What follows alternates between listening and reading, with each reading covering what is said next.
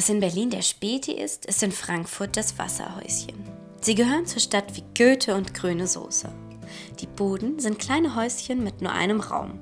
Sie stehen frei und sind meistens rund. Man kann dort allerlei kaufen. Von der gemischten Tüte für einen Euro über die Sonntagszeitung bis hin zum nächtlichen Wegbier. Das Wasserhäuschen hat ein kleines Fenster, an dem man bedient wird. Betreten kann man es jedoch nicht. Doch so sind die Wasserhäuschen zu einem wichtigen Treffpunkt im öffentlichen Raum geworden. Jungs, ich habe schon mal eine gemischte Tüte geholt. Greift zu. Optimal.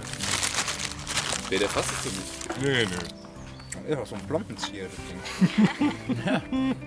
Wir sind alles Kinder der Stadt.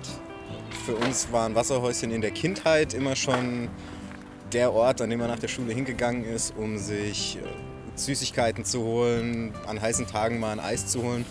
Wir verbinden da einfach so viel damit, dass wir es extrem schade fänden, wenn es irgendwann dahin kommt, dass es diese klassischen Wasserhäuschen nicht mehr gibt. Und wie der Name schon sagt, gab es an diesen Häuschen früher hauptsächlich Wasser.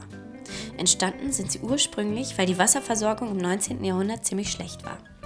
Die Arbeiter tranken hauptsächlich Bier oder Schnaps und so kämpfte die Stadt mit Alkoholismus. Doch das Wasserhäuschen ums Eck bedeutet heute für viele mehr als nur ein kurzer Schnack mit dem Nachbarn. Es ist ja auch so ein, so ein bisschen so ein sozialer Treffpunkt für, für Leute, die vielleicht sonst ja, keine anderen Treffpunkte haben. Es wäre auch schade, wenn, wenn die dann einfach nichts mehr haben, wo sie hingehen können und sich mit anderen austauschen können. ist es total interessant, weil man die tollsten Geschichten da hört. Der eine zum Beispiel hat erzählt, er wusste auch nicht so wirklich wohin. Und für ihn ist dieses Wasserhäuschen quasi sein fester Ruhepol am Tag geworden, wo er hinging. Er hat auch keinen Alkohol getrunken. Er war halt wirklich nur da und hat sich da mit den Leuten unterhalten. Und er hat zum Beispiel an diesem Wasserhäuschen seine Frau kennengelernt. Doch die Wasserhäuschen sind bedroht. Von einst 800 Häuschen gibt es heute nur noch 300. Viele der Leute gehen eher zur Tankstelle oder zum Supermarkt. Und da sagen die Jungs von Linie 11, nein, danke. Sie kämpfen für den Erhalt der Wasserhäuschenkultur und betreiben im Netz eine Karte mit den schönsten Wasserhäuschen Frankfurts und bieten sogar eine Bütchenbörse an.